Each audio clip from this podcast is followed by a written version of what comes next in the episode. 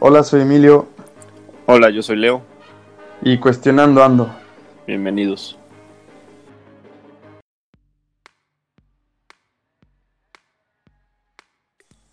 Hoy vamos a hablar de un tema en el que Leo y yo nos sentimos muy identificados, sufrimos mucho del apego y codependencia. Yo tengo un ejemplo personal que en una de las relaciones que tuve terminé yendo al psicólogo, así de loco quedé. y la psicóloga me puso un ejemplo de Jorge Bucay que me quedó muy marcado. Y es de un hombre que se cae de una montaña y para no caer al precipicio se aferra muy fuerte a una cuerda. Se agarra lo más fuerte que puede, se lastima y cuando no puede más se suelta y se da cuenta que estaba escasos centímetros del suelo. Esto es lo que pasa cuando nos aferramos a algo, cualquier cosa. Y me gustaría empezar con la pregunta de ¿tú a qué te has apegado? Pues igual que tú, la verdad siempre, siempre he sido muy apegado, muy codependiente. Creo yo que soy muy, muy, muy, muy codependiente. Entonces es un tema bueno. Yo creo que mi mayor apego actual y por el que estamos hablando de esto es por el quién eres. ¿Sabes? Es una pregunta dura que, que, que me ha costado mucho trabajo porque es a donde más nos apegamos.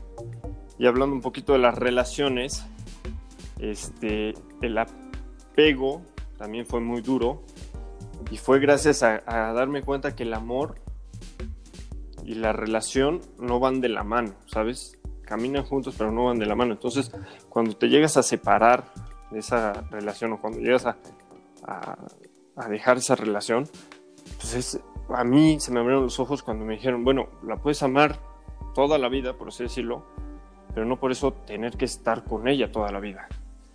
Y es ahí cuando pude cerrar un ciclo y, darme cuenta que, que el amor es, es, fácil, lo difícil es el duelo de las relaciones. No, y querer a la otra persona junto a ti, ¿no? Ahí también creo que es algo en lo que coincidimos mucho, en el por qué ponerle nombres, así como tú decías, al quién eres. ¿Por qué tener que ponerle nombres y apegos a, y como lo habíamos hablado en otro podcast de relaciones, a, algo que es amor? Cuando tratamos ya de apegarnos a una persona confundiendo lo que es el amor de lo que es querer tener a la otra persona al lado, pues ya empieza, empieza a confundirse un poco la situación y, y, es donde creo que entran las relaciones tóxicas. Pero bueno, eso no es, no es tanto el tema ahorita. Pero ¿tú qué crees que busca o siente una persona que se apega a algo o a alguien? Pues yo creo que busca. Digo, apego lo dice la palabra ego. O sea, apego es completamente ego, es algo que quieres, es algo que, que necesitas tener, por así decirlo. Y te vas amarrando, te vas, pega, te vas literalmente pegando como calcomanía de, de, muchísimas cosas, entre ellas las relaciones. Y, sobre todo para identificar el, quién eres, ¿no? ¿Cuántas veces no te has apegado a una persona simplemente por ego, porque la quieres junto para que te dé ánimo, para que te ayude a, avanzar, a caminar, a soñar y todo eso. Y, y cuando te das cuenta es, es, más apego que otra cosa. Entonces, digo, la vida es apego, ¿no? Entonces también venimos a eso, a renunciar constantemente. Yo creo que se renuncia a algo diario. Desde que tomas una decisión estás renunciando a la, a la otra decisión. Entonces, la vida es apego y, la vida literalmente es apego porque si, si te des, en el momento que te mueras, este, ya te estás desapegando de la vida, por así decirlo. No es algo que busques tampoco, pero es eso. Pero nos apegamos por seguridad, ¿no? Por, por llenar vacíos y por sentir sentirnos fuertes, como dijiste. A veces te, te pegas a alguien por avanzar, por, por sentir una seguridad, un apoyo. Y yo lo veo como un ejemplo de estar en medio del mar, junto a un tronco y sí, tú puedes flotar solo, pero no te va a dar la seguridad que te da el agarrarte al tronco, que a lo mejor te da más libertad el estar solo, flotando, pero ese tronco te va a dar mucha seguridad y, te va a ayudar a, a, sobrevivir. Pero ¿no te ha pasado que después de tener ese desapego fuerte, que de hecho, bueno, yo después del psicólogo me volví a pegar a la misma persona ya, ya después de un tiempo por fin entendí y como dices, tuve mi duelo de, de sanar ese, ese apego y dejar el amor. Eh, pero ¿no te ha pasado que después en nuevas relaciones no te has terminado de, de apegar? O sea, no, no, te has vuelto a pegar, no te has vuelto a, a enganchar tanto como esa primera vez a ese apego, que a lo mejor era llenar un vacío. Hay una frase en una canción de Arjona que me gusta mucho y es, no te enamoraste de mí, sino de ti cuando estás conmigo. Y creo que ese es lo que debe haber una relación que no haya apego. El amarte tanto a ti cuando estás con esa persona, disfrutar, compartir.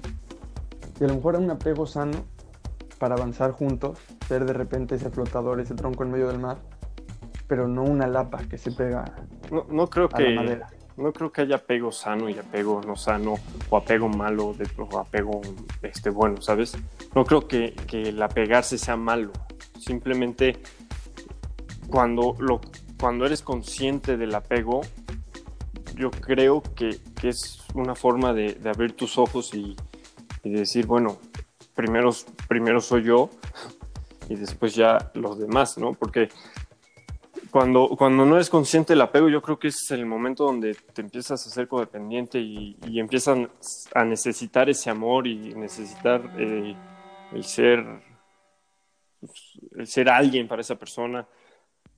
Entonces, este, no creo que haya bueno y malo en el apego. De hecho, pues, vivimos apegado a todo, a algo, a un hombre, a, a una profesión a un camino, o sea, nos las vivimos apegados.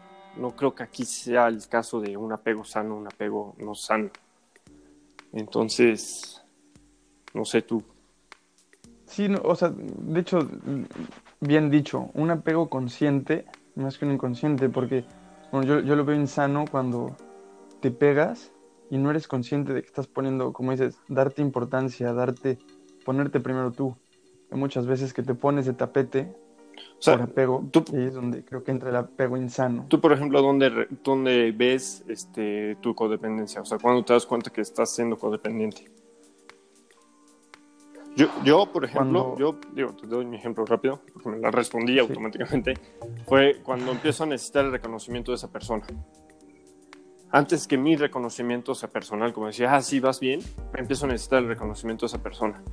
Yo ahí es cuando me he dado cuenta que necesito este, como atención, necesito ese amor, ese, ya sabes, ahí es cuando yo me doy cuenta que estoy siendo muy codependiente de una persona. Pues fíjate que yo cuestión personas, a lo mejor por eso mismo, por ese mismo tema de psicóloga, me ha costado mucho trabajo volverme a pegar quizás mucho a una persona. Y más, por ejemplo, ahorita desde que me vine he estado pues mucho tiempo solo, mucho tiempo conmigo.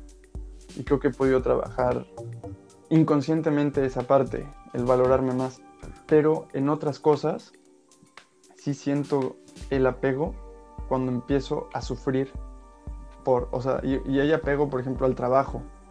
O sea, yo, el, el querer como sobrevivir en Barcelona por mis propios medios, era un apego al trabajo y un sufrimiento si una semana tenía menos trabajo o tenía más trabajo. O sea, ya, ya cuando le empiezas a sufrir, es cuando te das cuenta de que está malo. Por ejemplo, Sí, es como tu, no tu- tu ejemplo del tronco. O sea, todos los días nos apegamos a algo, a una idea, a una creencia, a una religión, a fe, a una persona. O sea, es un constante apego todo el tiempo para, para estar sobreviviendo, ¿no? Pero pocas veces nos dejamos dejar flotar, literalmente, y, y empezar a fluir. Y un poco aquí es, este, hablando un poco de, de las relaciones y el dejar ir, el duelo, ¿no?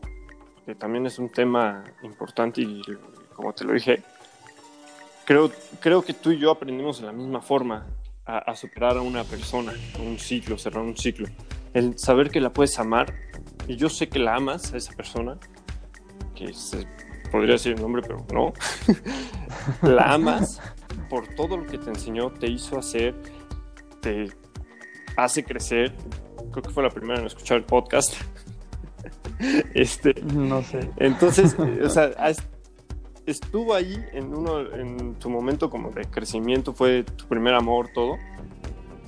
Y, cuando te diste cuenta que la puedes amar y no tenerla, este, es ahí cuando yo vi que, creciste, que, que, pudiste empezar a buscar nuevas relaciones. Y también te pasó lo que a mí, empezaste a buscar en nuevas relaciones como, como los mismos apegos que tenías hacia ella o como las mismas, como, como la misma persona, ¿sabes? Como las mismas ideas, todo. Y, y es ahí cuando nos empezamos a equivocar y, empezamos a, fallar en relaciones y fracasar, por así decirlo. Pero a lo que voy es todo un apego que, llevas y pues, día a día vas desapegando cositas que tenías con ciertas personas o, con, o contigo mismo que, que ella te hizo pegarte, ¿sabes? Al final te apegas a una idea y a una sensación. Mira, eso no lo había pensado, pero te apegas al querer sentir algo. Por ejemplo, ¿dónde pasa cuando estás triste que te apegas a la idea de querer estar feliz o cuando estás enojado? Incluso ahí te o sea, al querer, tú mismo te, te comes el cerebro diciendo, es que me quiero sentir feliz, es que, es que estoy mal, es que... O, cuando estás eh, enfermo, igual que estás como, ah, me quiero sentir bien, como extraño. No, no dejamos disfrutar lo que está pasando no dejamos fluir. De hecho, algo leí que de las cosas para el, o sea, soluciones para el desapego, de las dos que más me llegaron y me, me quedaron grabadas es el hacerte responsable de ti mismo y el dejar fluir y vivir el momento. O sea, vivir el momento con lo bueno y con lo malo, con el enojo, la tristeza o la felicidad y el saber que todo pasa, todo pasa y literalmente todo pasa. De hecho, hablamos de un ejemplo eh, ayer entre nosotros, de, que es como Tarzán y las lianas, ¿no? Que va, va agarrándose de una liana, se suelta para agarrar otra. Si se quedara todo el tiempo agarrado en una, se mecería hasta que se estancaría. Pues tenemos que irnos aferrando a nuevas cosas, pero a la vez hay que empezar a, a soltar. Y muchas veces nos aferramos incluso a cosas materiales. No sé, como también hemos platicado, coleccionamos estupideces. Nos aferramos a cosas coleccionamos pendejadas. que no sirven que no sirven, pero te aferras a, esas pendejadas. Y, ahí es donde, eh, como siempre terminamos diciendo, tenemos que echar un clavado para adentro y decir el quién eres, porque también hasta en el quién eres. Es que el quién eres, yo creo que, y como te lo dije hace rato, es el apego más fuerte que yo tengo en este momento. Sobre todo porque no estoy jugando golf por la cuarentena. Entonces, de repente es quién eres, pues ya no eres golfista, ¿sabes? Aunque sí lo sea, aunque lo lleve dentro y, no lo deje y no lo voy a dejar. Pero en este momento llevo, creo que tres meses sin jugar golf. Y, y si te preguntas, ¿quién eres?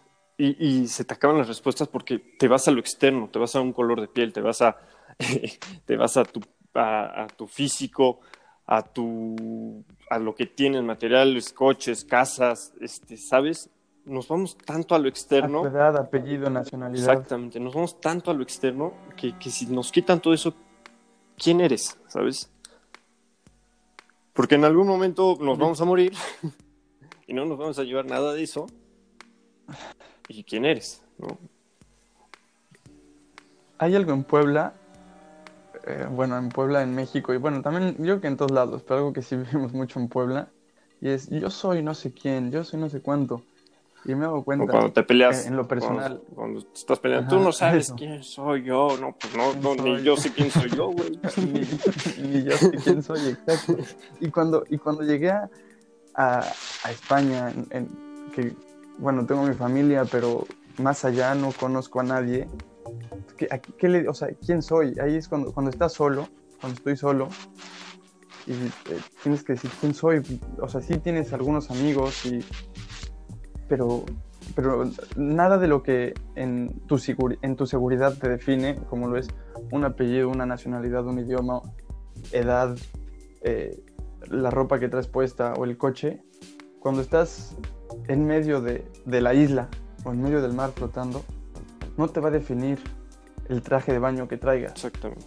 Porque no te define el traje de baño que traigas. No, y, tampoco te, y, tampoco te va a definir tus valores, por así decirlo. O sea, supongamos que, soy disciplinado, ¿no? Por eso aquí digo que qué fuerte es definirse, porque es un poco limitarse. órale, soy, soy disciplinado. Entonces eso quiere decir que, toda mi vida tengo que cumplir con todos los, este, con todas mis tareas. Y si un día no cumplo, ya dejo de ser disciplinado. ¿Estás de acuerdo? Entonces, por eso definirse para mí es limitarse. Es como meterse en una cajita. Defínete en lo malo, ¿no? Para que, ese malo lo trabajes y sea cada vez menos malo, por así decirlo. Entre comillas malo, porque aquí sí cambia mucho si podemos filosofar entre lo malo y lo bueno. Pero eso voy, es... Ok, vamos a definirnos, pero acuérdate que no es todo el tiempo eso. Ahorita, por ejemplo, estoy muy este, a la deriva. no sé, o sea, vivo al día, por así decirlo. No sé qué voy a hacer mañana. Pero pues eso no me definía hace seis meses. No, y, te ayuda a... Es que creo que sí, como te metes en una cajita, ¿por qué no tenemos que poner estereotipos, nombres? Creencias, sobre todo creencias. Es aquí. Hasta ideologías. Ideologías. Luego la religión siento yo que nos limita el amor a Dios, por así decirlo, pero es una, es una creencia mía también. Entonces, digo, no se vayan a sentir. Pero también es, eh, hablando de lo, del, de, de, ese tronco flotador, muchas veces la religión, te, te, hablo otra vez como en caso personal, yo tuve un accidente en el que sí, por, lo, por el mismo tema con el que empezamos, me dediqué al alcohol y borracho choqué. Y y algo que me ayudó a cambiar, a darme cuenta que estaba mal, fue el aferrarme al tronco de la religión. O sea, de verdad, yo sí considero que el, aferrarme ahí fue el, el donde empezó este cambio y por el que estamos grabando este podcast. Ahí y, ese aferrarme al, al amor porque justamente hemos platicado, digo, la religión mm, es, es, como el querer definir a Dios. Eh, si no podemos, si no sabemos quiénes somos nosotros, ¿cómo vamos a ponerle palabras a Dios? Dios es amor. Yo creo, Dios yo creo que cuando de verdad estás pisando muy, o sea, cuando no tienes, cuando no metes nada en lo material para tu definición, no creo que existan las palabras para definirte. Y si no existen las palabras para definirte, mucho menos puedes definir a Dios, ¿sabes? Por eso cuesta tanto trabajo hablar de Dios y de la religión. Y, y eso pasa con el amor también, o sea, siento yo que el amor es dar, pero es una... O sea, no, no estás diciendo nada de lo que es el amor. el, el, el, querer aferrarnos a un título, a un título en, en hablando de, de Dios como amor y de amor como pareja, el querer ponerle un título al amor a Dios, que es una religión, bueno, está bien porque nos hace ver lo más visual, es como el ejemplo del tronco, te hace ver lo más visual, ¿no? Pero creo que a Dios no le podemos poner un, nombre, quererlo aferrar a, un título, al igual que una relación de pareja, hemos entendido, a lo mejor tú y yo, que es absurdo el quererlo nombrar, ponerle un nombre, como, como, como otro ejemplo tangible que es el amor a los papás. A los papás sí son tus papás, pero es un amor igual intangible. A la familia es un amor intangible que, que no hay palabras para... No hay ni palabras ni, ni una medida. A veces es algo que no se puede tocar, pero, pero es más fuerte que todo y que ahí está. Exacto. Digo, ahí hay muchas este, apegos también a los papás, tenemos apegos a todo, a todo, a todo. Entonces, aquí no hay bueno ni malo, y me preguntas quién eres, ¿sabes? Esa es la pregunta que, creo yo que se tiene que hacer todos, el quién eres, pero de, forma fuerte. No, o sea, no tu nombre, no tu estatura, no tu este, nacionalidad, ¿quién eres? Es ahí cuando a mí me hacen esa pregunta y me matan. De verdad no sé quién soy. ¿Quién eres? Oye, y ya un poco para ir cerrando, creo que tenemos dos ejemplos, hasta en eso coincidimos, mira, dos ejemplos muy cercanos eh, que son nuestras hermanas y lo hemos platicado. Pues cuenta un poco tu ejemplo. Digo, mi, hermana yo creo que es el ser menos apegado que, que conozco. Digo, fue muy, muy apegada a ideas, a todo. Y tal vez ahorita está apegada a ideas y a su creencia y a su, a su forma de vida, ¿sabes? Pero se desapegó de cosas muy, o sea, fuertes, en serio, hablando de, o sea, yo la admiro por eso y la amo por eso, porque se atrevió a irse primero a Tulum, se fue a vivir un tiempo, luego ahorita está en Bali, y se fue así, o sea, como valiéndole madre la vida, y la neta admiro eso muchísimo, sobre todo porque yo no me atrevo, ¿sabes? Y normalmente admiramos algo que, que no nos atrevemos a. Y es impresionante lo que mi hermana ha crecido por desapegarse, por soltarse, por dejar fluir su vida. La verdad es que sí, y qué padre, qué padre que lo digas. De hecho, rápido un paréntesis. Eh, lo que dijiste, admiras. lo, que no, lo que no tienes, lo admiras. Y creo que estaría muy bueno un podcast de esto porque muchas veces mucha gente eso que no tiene lo odia. Es lo que más hate le tira. Pero bueno, ya hablaremos del hate. Y yo también la vez que admiro mucho a mi hermana porque me va a madrear cuando lo escuche. tenía, una mamitis extrema, una mamitis, vaya, no tengo cómo describir esa mamitis, ¿no? Y, de un día para otro tomó la decisión igual de irse a París a vivir. Y bueno, ya se echó dos años.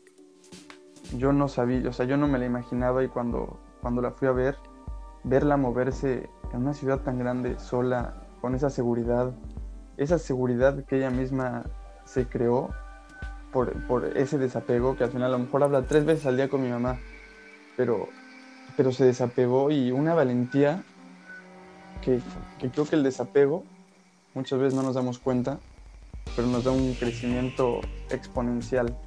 El soltar algo que, como, que dicen es como una mochila, ¿no? Que le va echando piedritas. El vaciar de repente unas cuantas rocas de esa mochila te hace sentir ligero y te hace, te hace poder volar más alto. Yo creo eso, si, si lo aprendieran los adultos, estaba con un poco de indirecta,